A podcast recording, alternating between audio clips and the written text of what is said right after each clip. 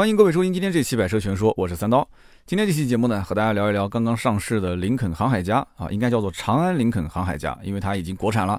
那么这台车呢，和我们之前聊过的飞行家、包括冒险家这两款国产车加在一起，相当于林肯目前已经国产了三款车型，三款都是 SUV。那么这款车呢是三月十八号上市的，呃，这个车型呢了解过的朋友应该都知道，就之前二零二零款进口版本的航海家呢，定价是四十万八千八到五十一万八千八。那么现在国产之后的定价呢是三十二万八千八到四十七万八千八，那么也就是说这台车子国产之后啊，它把准入门槛是直接拉低了八万块钱啊。有些人讲说拉低八万是不是我就能买得起了呢？啊，那还是一台三十多万的车。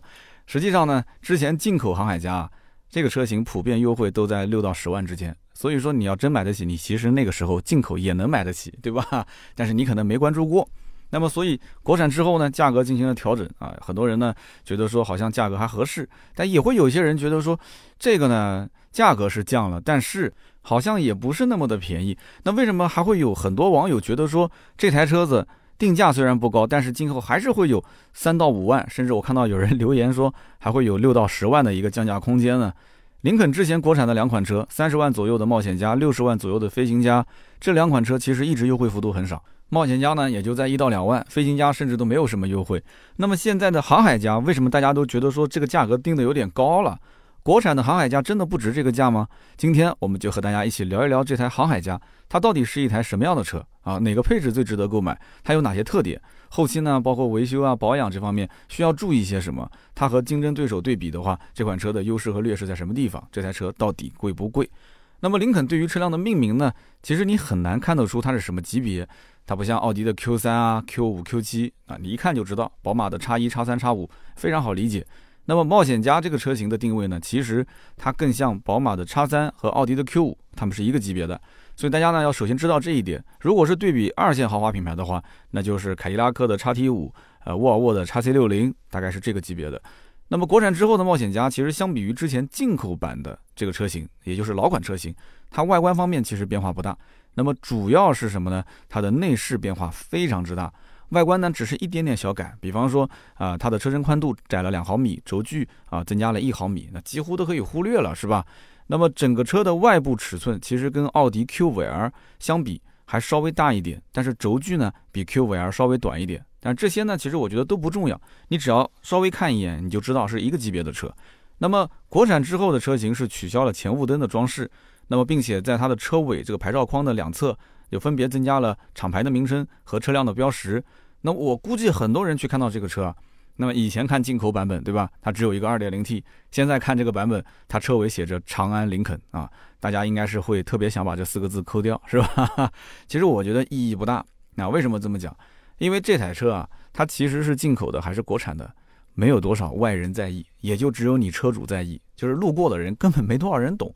你跟大家说是航海家，哦哦哦哦哦，我知道航海家林肯，其实没有多少人会去了解这台车进口和国产之间到底会差多少钱，只有你知道差价有八万，是吧？其实你当年的进口优惠完也差不多这个价。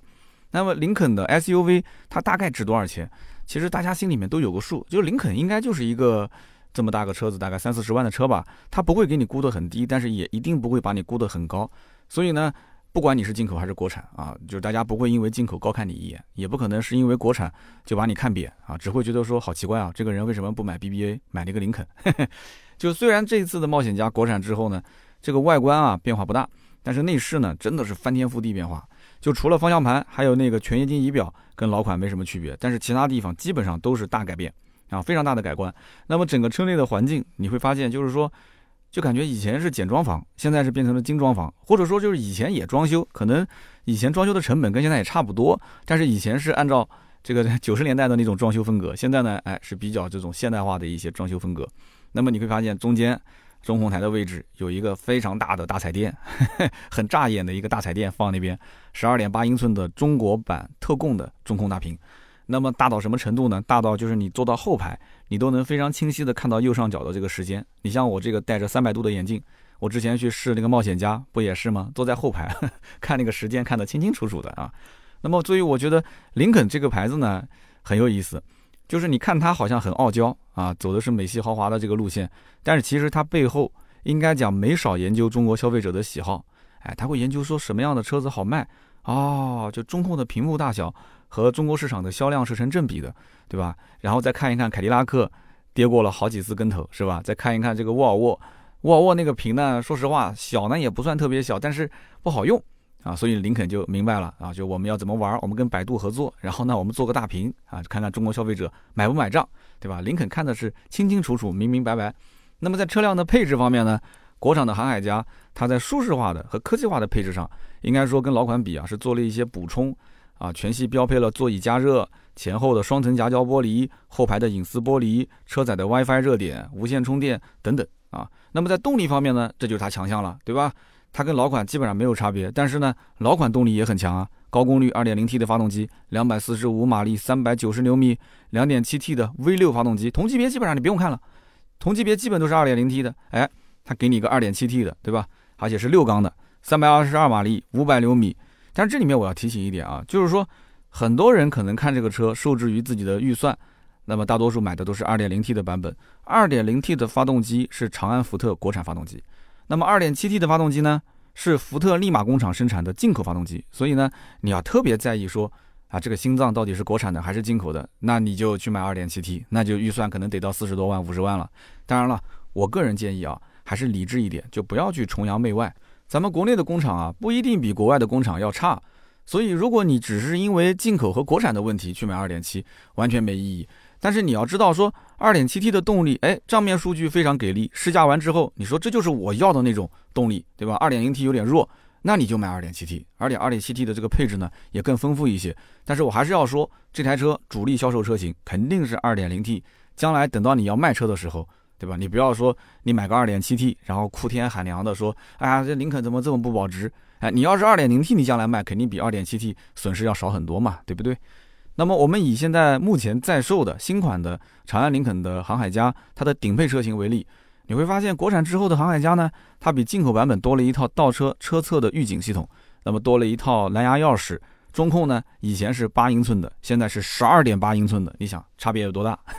然后多了一个 Type C 的接口，扬声器的数量呢也是变成了十九个喇叭，然后还多了一套转向辅助灯，还有触摸式的阅读灯等等啊。但是呢，你看国产的航海家跟之前的顶配的进口版，它们之间也少了一些配置，比方说现在国产之后少了一套车载的 CD，那么有人讲现在都没人听 CD 了，哎。有没有人听我不管，但是你去掉了是吧？然后呢，系统呢是之前的 Think 三的系统变成了现在的支持 OTA 升级的 Think 加系统。啊，当然了，现在目前新款都是这样，只要是用中间的那个十二点八寸的大屏，都会用 Think 加的系统。那么这个系统也是福特跟百度联合开发的嘛？我们之前冒险家那一期其实说的很清楚了，我还拍了一个视频。这一套车机系统，说实话还是比较好用的啊，也可以点外卖，可以看爱奇艺，可以买电影票啊，反正很多功能。但是就有一点，它不支持 CarPlay。所以我觉得很可惜，这么大个屏幕不支持 CarPlay，太可惜了。那么总的来说呢，国产之后的航海家基本上采用的这个策略就是增配减价啊，这也是非常讨好消费者的。那么在配置设定上面呢，全系一共是五个配置，三个 2.0T，两个 2.7T。那么国产之后的航海家除了 2.0T 的最低配，它是一个前驱车型，其他的版本都是四驱。那么之前的进口版的航海家不是这样的，进口版是。只有 2.0T 的顶配和 2.7T 的车型才是四驱版。那么从这一点的配置上的改变呢，其实我们也能看得出来，就是林肯是想要在这台车上主推四驱版本的车型。那么可能有的人要问了，说，呃，航海家哪个配置性价比最高呢？在聊推荐的配置之前，我们先要清楚一点，就是全新国产的航海家到底有什么样的亮点和什么样的短板。那么我们看过林肯的客户应该有种感觉，就是说林肯还是比较舍得给配置的。那么即便是中配和低配。很多的一些车型啊，包括冒险家这些车，它都是该有的都有，对吧？那么至于这个车的短板呢，我觉得有以下几个地方啊。首先一点就是林肯这几台国产之后的 SUV 啊，它普遍有一个问题，就是中间那个十二点八英寸的大屏。有人讲给你个大屏难道还不好吗？其实你会发现，就是屏幕大当然是好了，但是你把它竖在那个中控台的上面，虽然说也还好，也不太说挡视线，但是总觉得很突兀，对吧？就家里面电视机一般都是挂墙上的。但你这个电视机感觉就是放在 这个这个客厅的沙发的正前方，或者是放在客厅的正中间，就感觉好突兀的感觉。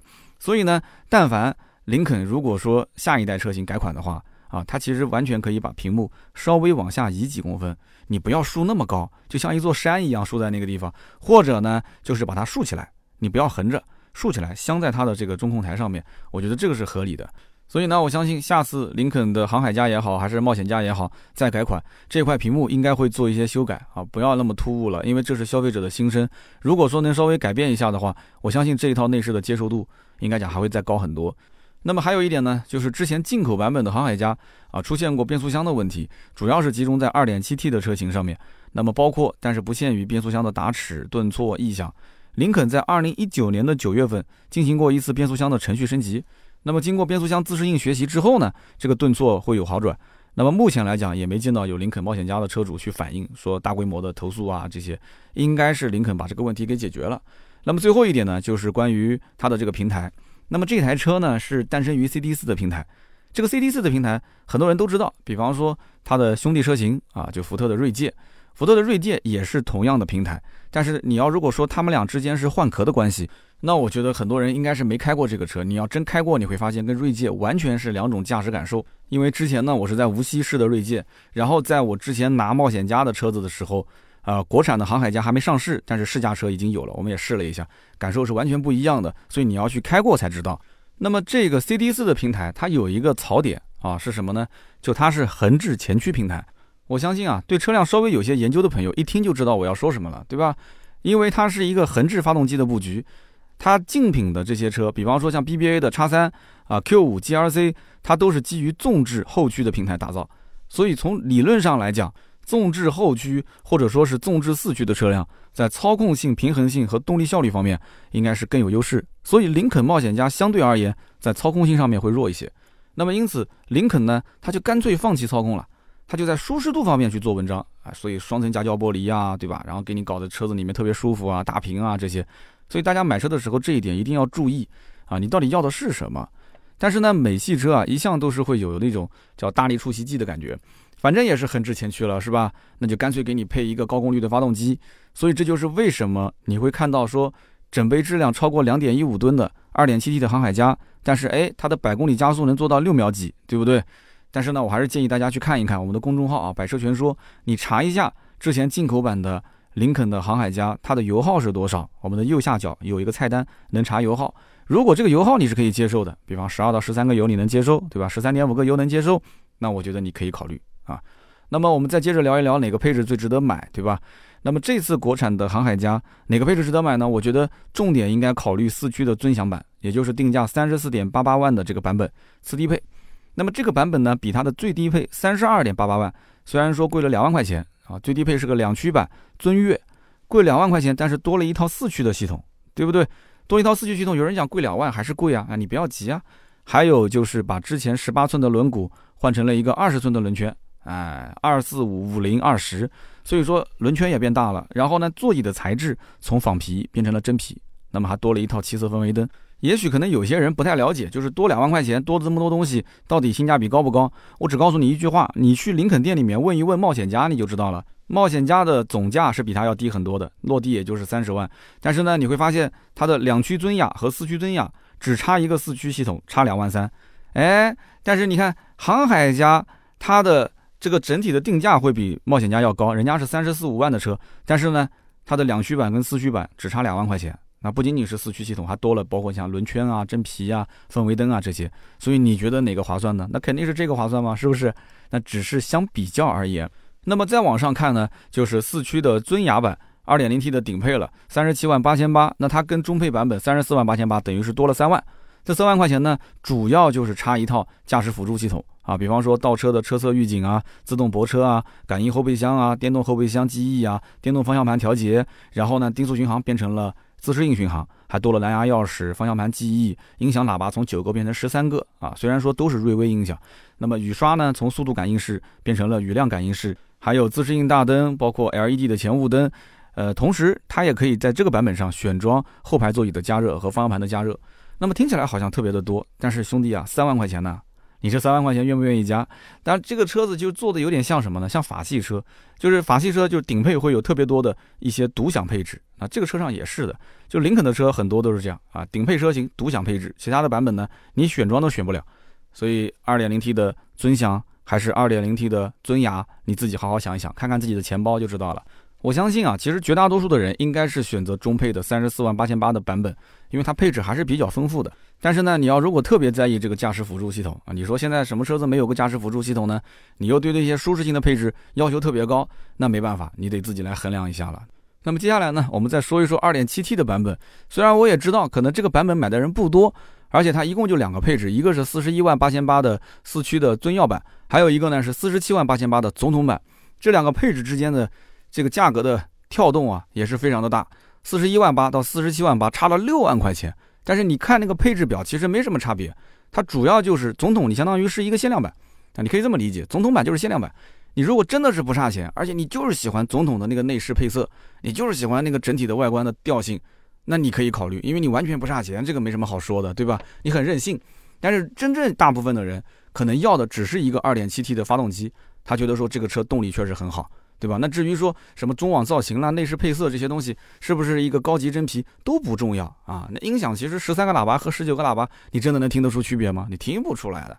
那么二点七 T 的入门版，相比于我们说二点零 T 的顶配三十七万八千八的版本，两者之间差了四万块钱，这可能会有一些人犹豫，因为我都已经玩到林肯了，对吧？我也不想要去买 BBA 了，那我是不是就应该把这道菜呢做的再特别一点？因为二点零 T 还不算特别。BBA 啊，凯迪拉克啊，沃尔沃啊，它都是二点零 T，但是我开一个二点七 T 的林肯出门，感觉就跟别人不一样。所以这四万块钱呢，它不是说换一个二点七 T 的双涡轮增压发动机，它换的可能还是一种想要去，对吧？去去去一览众山小的那种心理上的那种感觉。哎，有些人是这样想的。所以呢，你会去看 2.7T 的这个入门有什么配置？除了这个发动机确实动力很好，那么还有一个26540二十一的轮胎，二十一寸的轮胎。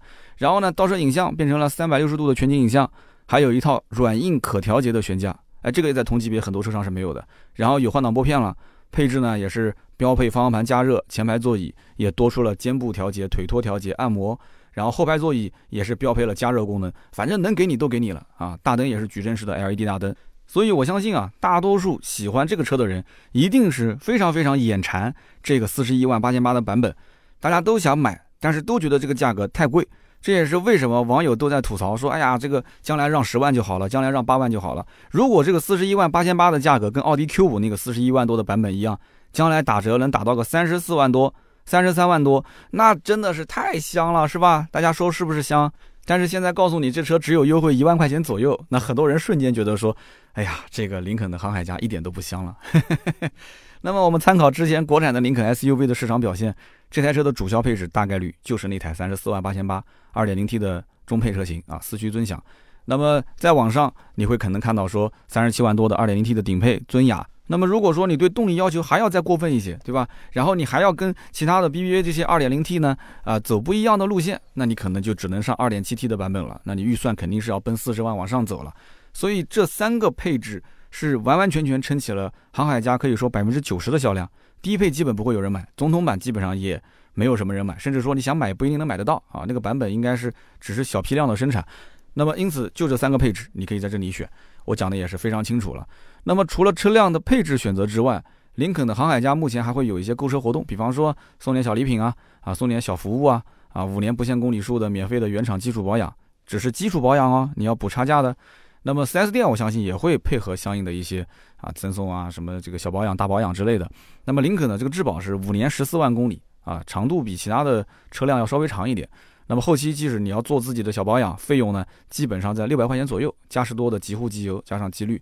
那么参考我们先前进口版本航海家的油耗表现，大家听好了啊，2.0T 的油耗表现基本上在九到十二之间，我不知道能不能接受啊。它这个其实高速油耗跟市区的堵车油耗差别还是蛮大的，而这个 2.7T 的油耗呢，相对来讲高一些。我们看到的是11.38到15.12之间。那么这个数据在我们公众号“百车全说”上面也可以查得到啊，右下角有一个油耗查询，11.4到15.1。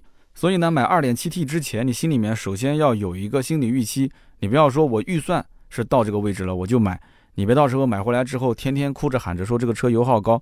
你要结合这台车的自重、它的发动机的功率以及它变速箱的表现，包括它的轮胎的数据，你再去看看这车的油耗。其实我觉得还好，2.0T、2.7T 用的都是92号的汽油，这个表现其实算是中规中矩啊。你不能说低，但是你一定要说高，那也是有点过分了，对吧？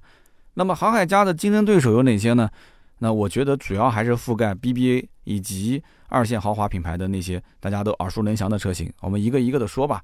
那么一般来讲，在豪华的中型 SUV 里面，奔驰的 GRC、宝马的 X3 这两款车，那肯定是不能回避的。而且他们俩之间互相杀的也是有来有回。那么奥迪 Q5L 这个车呢，呃，首先奥迪的品牌力啊稍微弱一些，现在的产品力呢，说实话也是逊色了一些。所以呢，销量各方面啊，稍微要往后啊挪一挪，挪一挪位置。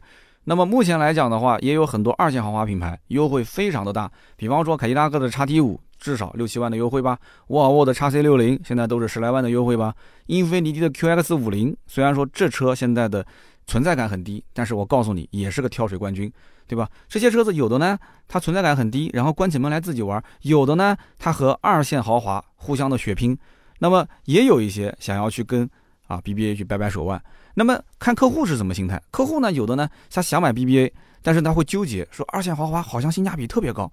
那么还有一些客户呢，他可能确实是预算有限啊，或者说他就是喜欢小众的这种调性，那他就不考虑 BBA，这种样都有。那么我们再看国产的这个航海家，国产航海家的定价三十二万八千八到四十七万八千八，你要如果把它放在二线豪华品牌里面，它的定价呢不算低，也不算高，也算是中规中矩的一个价格。网友为什么都说价格定高？我刚前面已经解释的很清楚了，对不对？就是你会发现林肯现在死守它的调性，很佛系的去卖车，所以它的价格长期优惠幅度都是小的可怜，所以你没有对它有太大的这种降价的跳水的期待值，所以我只能指望你的官方指导价不要太过分。它不像凯迪拉克、沃尔沃，对吧？我前面说的嘛，动辄都是六七万、十来万的优惠幅度，很多人对于林肯来讲啊，已经不抱什么希望了。就是你指导价就定的稍微低一点就行了，但是实际上定的也不是那么的低。那么现在目前的事实是什么样子呢？确实，国产之后，长安林肯的航海家优惠幅度也就是五千到一万，目前的行情。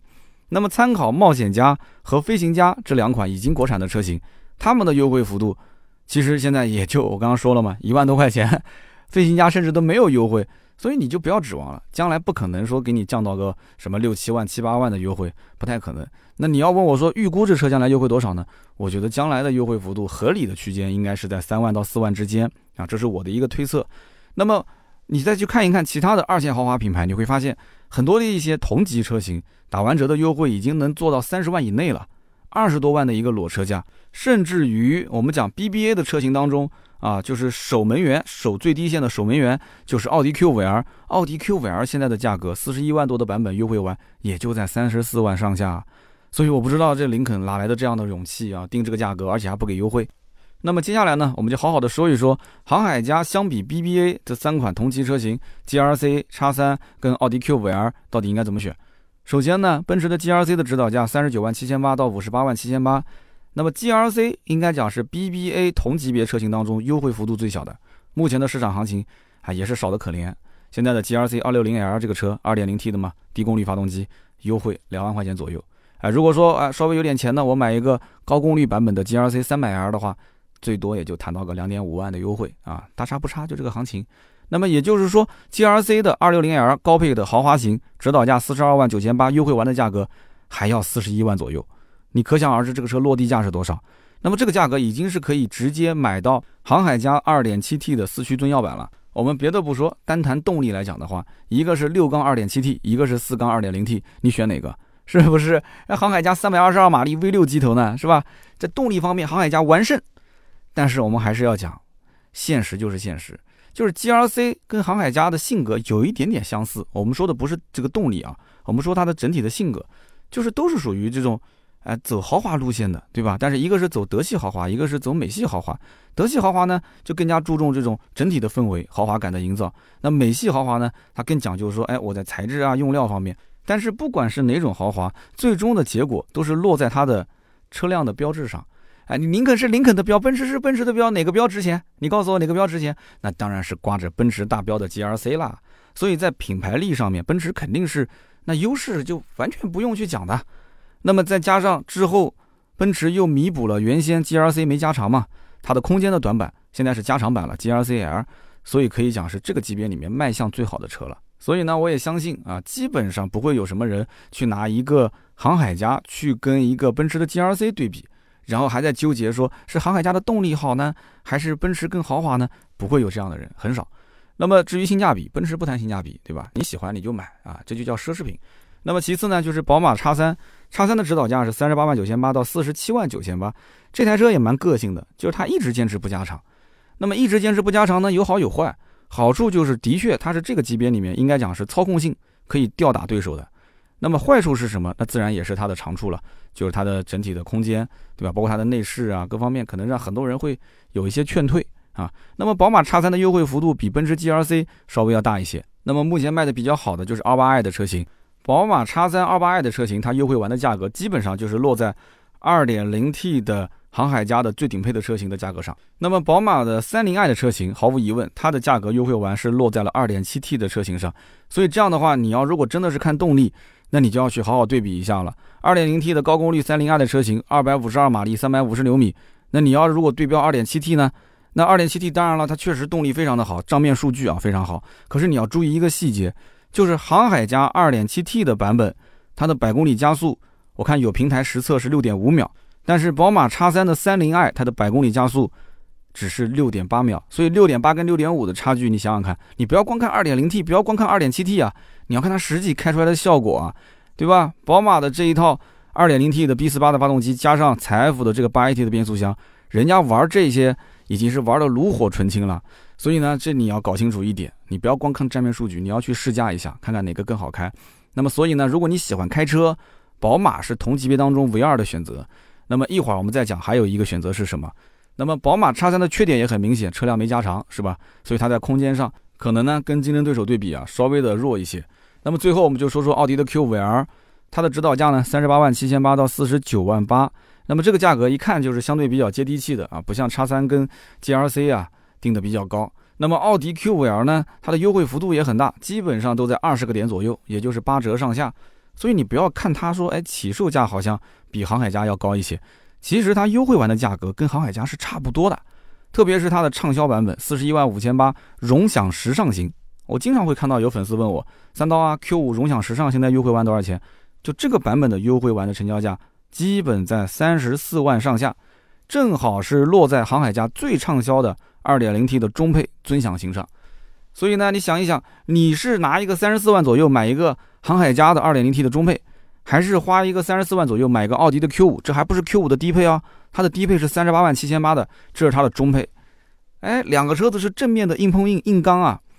那么现在 Q 五 L 就是同级别 BBA 价格守门员嘛。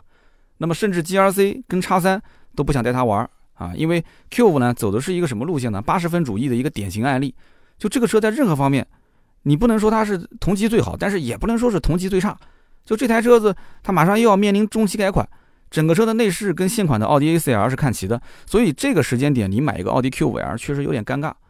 但是呢，有些人他就认 BBA，他不需要什么个性化的设置，他不要什么小众的调性，所以这一部分的人应该会选择奥迪的 Q5，他会舍弃林肯的这个航海家。对吧？那么类似这样的情况，我之前在聊冒险家的时候也说过，经常发生，舍弃了林肯的冒险家，结果买了宝马的叉一啊，这种客户比比皆是啊。那么接着我们再聊一聊那些二线豪华品牌啊，同级别跟航海家进行对比该怎么选。首先呢，那就是同价位当中的，比方说凯迪拉克的叉 T 五啊，沃尔沃的叉 C 六零啊，这两个都是非常著名的价格跳水冠军。那么叉 T 五全系最低配两驱风尚型。这个版本的落地价，听好了，是落地价啊，不是成交价。它的落地价格已经是跌到了三十万上下，一台叉 T 五啊，三十万上下。那么叉 C 六零呢，二点零 T 的高功率版低配 T 五四驱智逸豪华，这个版本现在落地也就三十二万左右，这还是个 T 五啊，高功率版本。所以相比于航海家来讲，应该说这些车的成交的价格，就裸车成交价都是非常低的。那么因此，叉 T 五跟叉 C 六零这两台车。确实是用价换量，我们可以理解，对不对？但是这个让价确实让的有点狠，狠到什么程度？就甚至于他把很多的林肯冒险家的客户都给抢走了，因为太便宜了嘛，三十万、三十万出头一点点，冒险家的落地价格也要差不多三十万嘛，他还能抢走很多冒险家的客户。那么因此，航海家其实对标的应该是叉 T 五跟叉 C 六零的高配的那些用户，但是真正买这些车的高配的并不是特别的多。哎，现在大家明白了吧？所以你看。你会发现一个很有意思的现象，就是冒险家之前是长期保持进口的身份，然后定价也更高，因为现在是官降了八万嘛。然后呢，4S 店虽然很豪华啊，说提供的服务啊，哎还不错，但是呢，你会发现它跟二线豪华那些用价格去换市场的，真的头破血流的那些品牌，真的是不一样。它非常另类，它非常的佛系，对吧？一个月就是什么三千台、四千台、两千台的销量，他觉得 OK 了，他也不要去跟 BBA 争，那他也不会去跟那些凯迪拉克啊，包括沃尔沃去竞争，你爱买就买，对吧？所以网友就一直在讲说，长安林肯的这个航海家价格太高了，什么时候降一降？你只要降一降，我们都投入你的怀抱啊！我不知道你们说的是真的假的，它真的降了，你就投入它怀抱了吗？那么还有就是英菲尼迪的 QX 五零，我前面也说了，这车子也是跳水冠军。那么还有一个就是讴歌的 RDX，QX 五零主要就是什么呢？就这车存在感太低了，2.0T 低功率的车型落地其实也在三十万以内，但这个车怎么看都怎么小气。不知道为什么，就感觉好像不是一个跟叉三、Q 五、GLC 一个级别的车型。你跟叉 T 五放在一起的话，那更不像是一款就同级别的车了。其实英菲尼迪 QX 五零这车还是不错的，但是说实话，你让我买我也会很纠结。二百七十二马力、二点零 T 的高功率的发动机，数据非常漂亮。那么这台车曾经它的内饰还获得过沃德的十佳内饰，确实那个内饰也不错，用料啊各方面一看也很高档。但是这个车的问题在于，就是它全系用的是 CVT 的变速箱。就你如果仅仅是一个日常家用的车，那你肯定是不用在意的嘛。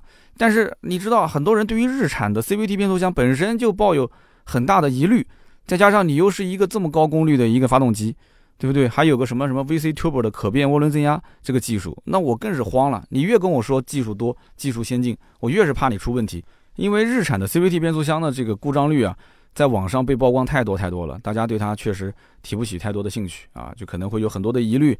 那么也可以说是 CVT 拖了这台车的后腿，也可以说整个这台车的造型设计有点过于小气，也是拖了它的一些后腿。但是不管怎么讲，反正这台车子你要如果是注重它的动力，你觉得内饰设计也不错，对吧？你特别喜欢的话，那就小众车型就不好说了嘛，对吧？你就买呗。那么我们前面还说过，宝马是同级别当中唯二的啊，你喜欢驾驶的选择。那么还有一个选择是什么呢？我说是唯二。那么还有一个就是讴歌的 RDX。就你真的喜欢开车，你真的喜欢驾驶，RDX 可以说在机械性能方面，宝马叉三也要敬它三分。那么尤其是 RDX 四驱车型啊，搭载的是 SHAW，对吧？最强公路四驱。那么同时它全系是二百六十五马力、三百八十牛米、二点零 T 高功发动机。这个发动机应该讲跟神车 Type R 还有一点点的渊源。嗨，那么目前 RDX 的优惠普遍大概在四万块钱左右。前两天还帮人去问了一下这个车的行情啊。那么高配呢，甚至还可以再低一点点。那么因此，这个车呢肯定是个好车，对吧？那么这个车子的整体的，不管是配置也好，还是动力也好，应该说你只要喜欢开车都是合适的。但可惜的是什么呢？就是讴歌在国内，应该说没有延续本田的就这么火热的一个表现。就讴歌的销售非常的佛系，包括它的网点也非常的少。就是讴歌的厂家好像就不喜欢去开发它的经销商网点，你多搞几家网点嘛，把它服务体系丰富一下嘛。哎，厂家也不太愿意去宣传这个车，就感觉好像宣传，也不知道是费用的问题，还是是想想低调，还是说想干嘛？就这车在美国卖的那么好，在中国市场就怎么有点走这个斯巴鲁的路线呢？我就看不太懂了。所以呢，你看，在美国，RDX 曾经是同级别当中 SUV 的销冠，但是在国内呢，它就是一个没有什么存在感啊，被边缘化的一个品牌啊，只能说你是真爱，你掏钱，你自己开的爽就行了，对吧？开它个七年八年。那么总的来讲，目前国产航海家全系的最低配两驱尊越，如果按照一万不到的优惠来讲的话，它的价格其实已经是杀到了二线豪华品牌的中高配，我觉得是没什么竞争力的。那么它的二点七 T 的车型呢，啊，就最入门的低配四驱尊耀版，已经是跟 GRC 的中低配和叉三的中配、Q 五的中高配可以说是价格相对一致了。那么我觉得，你说冲它动力去买的有几个呢？这个也比较难。那么剩下来也就只有林肯航海家 2.0T 的中配啊，三十六七万的一个售价，结合它的优惠，应该说还是有一些人能接受的。所以因此，航海家的竞争对手可以说是覆盖面非常的广啊。那你可以讲是上打 BBA，下打那些二线豪华品牌，但是你也可以反过来讲，上面被人打，下面也被人打，两面包抄，对吧？两面夹击。那么有人可能要讲了，说航海家国产化之后会对 BBA 的市场产生多大的冲击？其实我觉得冲击肯定是不会太大的啊，甚至可以忽略的。首先一点就是进口航海家的优惠幅度曾经就非常大。我们刚刚前面说了，2.0T 基本上都是六万左右，2.7T 的版本甚至能做到十万块钱左右的优惠。那么国产之后它的指导价只不过是官方下调了，后期的优惠并没有说跟进。所以因此呢，这个车型我觉得啊，应该讲短期之内不会有大的价格变动，因此不会去干扰到 BBA 的整个价格的一些变化。我知道大家为什么要问这个问题，就是想买 BBA 嘛，就是想看看航海家会不会把 BBA 的价格给拉下来。那么我给的结论就是不太可能啊，现在几乎没有任何可能，将来可能性也是微乎其微。因为林肯的销售方式有点类似于像雷克萨斯，就是走自己的调性，我不用去追求那些市场占有率。啊，我只要去保持我经销商的正常的一个流水，正常的一个利润就可以了。如果说我要去打价格战的话，跟那些二线豪华去硬刚，那整个林肯的价格一旦要是杀下来，就再也回不去了。目前来讲，佛系销售，不求销量，保利润的话，这个政策我觉得在当下林肯还有很多进口车型的前提条件下还是可以的。等到它将来一系列的车型全部国产之后，在整体的放水啊放销量，我觉得可能性会有。但是现在短期之内只有三款国产车，可能性不大啊。那么所以说，林肯的航海家现在的定价到底是贵还是便宜呢？我只能说这款车有一定的价格下探空间。我前面也提到了，比较合理的应该是优惠三到四万之间。那么现在目前也就是在一万块钱左右，对吧？因为你想一想，它全新的这个版本内饰毕竟是改了，还是比较多的。以前呢是个毛坯房，现在是一个精装修；以前是个小屏幕，现在是个大屏幕，对吧？大彩电，那产品力应该说比以前要提升了一些。那么它正面去挑战 BBA 三家这种豪华品牌。虽然说这个可能有一些底气，但是消费者还是认标，它就是这么肤浅，你没办法，是吧？那么在二线豪华品牌里面呢，它的价格又不占优势，可能配置会比别人稍微丰富一点，但是我我宁愿你配置低一点，但是你能不能给我便宜呢？因为我兜里的预算有限啊。所以林肯的几款国产车型，我觉得将来啊，在品牌力方面，在整个产品的定价方面，都有很大的一个进步空间，可以去慢慢的去打造啊，不用着急，慢慢来。那么依照目前林肯的市场整体情况来讲，现在国产航海家也就是五千到一万的优惠，那么国产的冒险家也就是一万到一万五，两万块钱不到。那么飞行家甚至都没有优惠，维持平价销售，这是一个很神奇的现象啊！在众多的二线豪华品牌里面，能保持这样的一个价格的优惠幅度，就非常非常小的幅度，真的是少之又少。除了雷克萨斯，基本上找不到第二家了。那么它的销量呢，反正就是几千台车，你爱买就买，不买拉倒。经销商也没什么库存压力。所以，综合目前的市场行情，反正我推测，这车子调到三万到四万的优惠，可能也是一个比较漫长的周期。那么最后呢，我们再梳理一下啊，林肯现在的 SUV 车型，那么很多人毕竟还是呃有些分不太清的，就是说什么航海家啊、冒险家啊，包括飞行家，包括那期冒险家的节目，我也说错了很多地方。今天这一期我不知道说错了多少个地方，大家多多见谅啊，确实很难记。但是不管怎么讲，对于这个林肯的航海家这款车，我的内心其实挺矛盾的。包括林肯的其他的车子，我都挺矛盾的。我觉得它是有一定的实力去抗衡 BBA 的，但是呢，在二线的豪华品牌当中呢，感觉它跟 BBA 的车型还是有一定的差距，甚至于别人，你比方说凯迪拉克跟沃尔沃都愿意去打价格战，但是它不愿意。它如果要打价格战的话，销量是不是能够超越凯迪拉克和沃尔沃？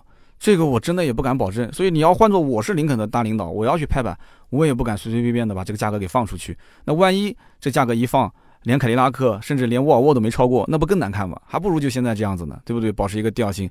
但是我觉得它是有一定的希望的。那么另外一点就是在国内的市场环境里面，BBA 跟二线的豪华品牌之间，我觉得一直是隔着一道分水岭。那么你与其说这个分水岭是价格，你不如说就是对品牌认知上，老百姓是有根深蒂固的啊，无法逾越的这样的一道鸿沟。所以有钱就买 BBA，没钱就买二线豪华品牌，这几乎就是消费者的一个共识。那么，所以不少二线豪华品牌为了销量，就只能是以价换量，啊，这是一个潘多拉的魔盒，一旦打开，你肯定是合不上，所以呢，车价就只能一路降到底，而且很难回头。那么，在我看来啊，就是林肯旗下的车型之所以相继国产化，实际上它也是为了销量，它毕竟是想做一个，对吧，有调性的品牌，但绝对不是一个小众品牌。那么，同属于二线豪华品牌的雷克萨斯，哎，它似乎是走出了一条不同的路，但是雷克萨斯和林肯之间有本质上的区别。雷克萨斯首先背后有丰田，啊，丰田这棵大树好乘凉啊。但是林肯的背后是福特啊，福特都是泥菩萨过河，自身难保了，是不是？所以林肯今后的路该怎么走？冒险家这台车到底应该怎么办？我们只能说是拭目以待了，对吧？好，那么以上就是今天这一期关于林肯的航海家所有的内容，感谢大家的收听。那么我相信啊，听到最后的都是老铁啊。那么我们呢，呃，也不要忘了在节目下方多多的留言评论支持我一下。那么下面呢是关于上期节目的留言互动环节。上期节目呢，我们聊的是小米造车，我看到很多的听友啊留言非常的专业，那么他们专业的点主要是对手机颇有研究啊，我就不知道大家为什么对手机这么这么有研究，而且对于整个互联网的行业，哎呀，真的认知啊，我感觉都要超过马云跟马化腾了，那雷军根本就不在你的这个竞争范围之内，就是感觉你们就是雷军的同寝室的兄弟啊，真的说的太有道理了。那么其中有个听友叫做多大个事儿。他说：“听完了三刀的节目，我发现刀哥对于互联网、手机这个圈子还是不怎么了解。按照雷布斯的品性，创新是会创新的，自主还是算了吧。雷布斯的创新有可能就是把前挡风玻璃变成两块啊，就是把一块变成两块。那我想告诉你啊，其实一块变成两块，它也不是创新，因为七十多年前大众的 T 一就是 T One 这个车啊，它的前挡玻璃就是两块，中间有一个隔挡。”啊，那为什么是两块呢？是因为成本的问题啊。那个时候还没有那些技术能造出一整块的玻璃，就算能造出来，成本也太高了，所以它就是两块玻璃。大众 T1，啊，多大个事儿？你了解互联网，你了解手机，但我了解车啊。哎，很多人就像这样吐槽我，在评论区大家可以去看一看，说你不了解雷军啊，搞得好像自己跟雷军都熟一样的。我了解雷军，我了解小米啊。好，我们看看下面一位听友，下面一位听友叫做席三，席三说，刀哥这条评论呢，就是用小米手机写的啊。这么说吧。我们家最宝贵的就是小米了，嗯，为什么呢？因为我女儿的名字就叫小米，哎，不错不错。你现在呢，跟你的小米啊，应该要多处一处，等到他有一天变成大米的时候啊，啊，他就不想跟你在一起了。就很多女儿都是这样嘛。我我老婆也经常讲我，说你跟你女儿，你趁她现在还要你的时候，跟她多玩玩，你将来肯定有她自己的朋友，有她自己的男朋友的时候，人家就不愿意跟老爸在一起了。其实我觉得不是的，因为我女儿一直觉得我是一个很有意思的老爸，就是。经常问她，我说你老爸你怎么评价？好玩？老爸好玩？人家老爸都是，就是就就我觉得很奇怪，他为什么觉得我好玩呢？包括经常有小朋友到我们家来玩，其他小朋友也评价说你说我家女儿的小名叫鱼儿，说哎鱼儿你老爸怎么这么有意思啊？你老爸怎么一点都没有那种老爸的那种威严感？然后我就问他了，问他同学，我说你那你老爸是什么样的？我老爸我老爸他的房间都不让我进的。就是他老爸好像是一个老师，还是一个是一个程序员啊，不让他进他房间。他说这就是老爸应该的样子。哎，那个小姑娘挺有意思的，哎，说话也是老声老气的。我们家的小孩，哎，我也不知道该说什么了。反正小米，你就跟他好好的处一处吧，将来变成大米了，肯定就跟你会疏远。那么下面一位听友叫做夜行者如云，他说雷军说了，不是跑车，也不是造房车。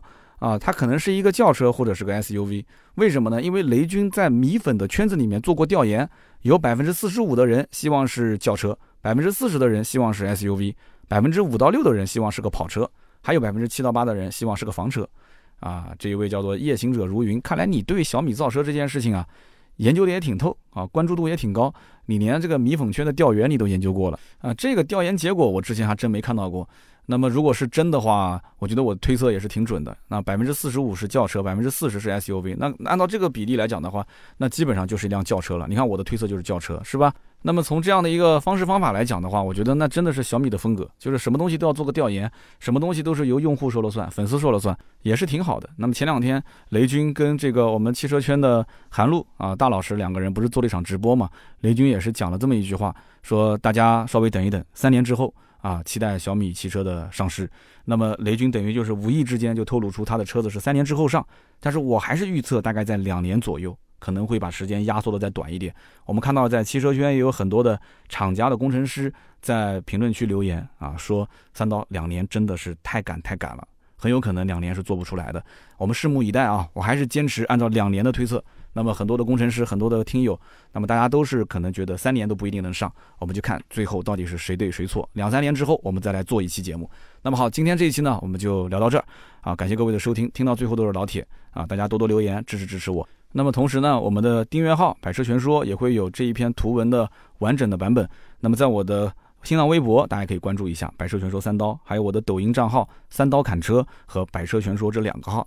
那么大家如果想进入我的粉丝群，也可以加微信四六四幺五二五四。那么通过这个微信呢，可以加入到我们的微信群，跟天南海北的听友一起聊聊天。不仅如此呢，我们每一周还会去拍摄一期车辆的评测视频。那么我会把最新的链接放到群里面，发到我们的四六四幺五二五四这个微信的朋友圈，大家都可以看一看。所以加一下还是有必要的。那么好，今天这期节目呢就到这里，我们周六接着聊，拜拜。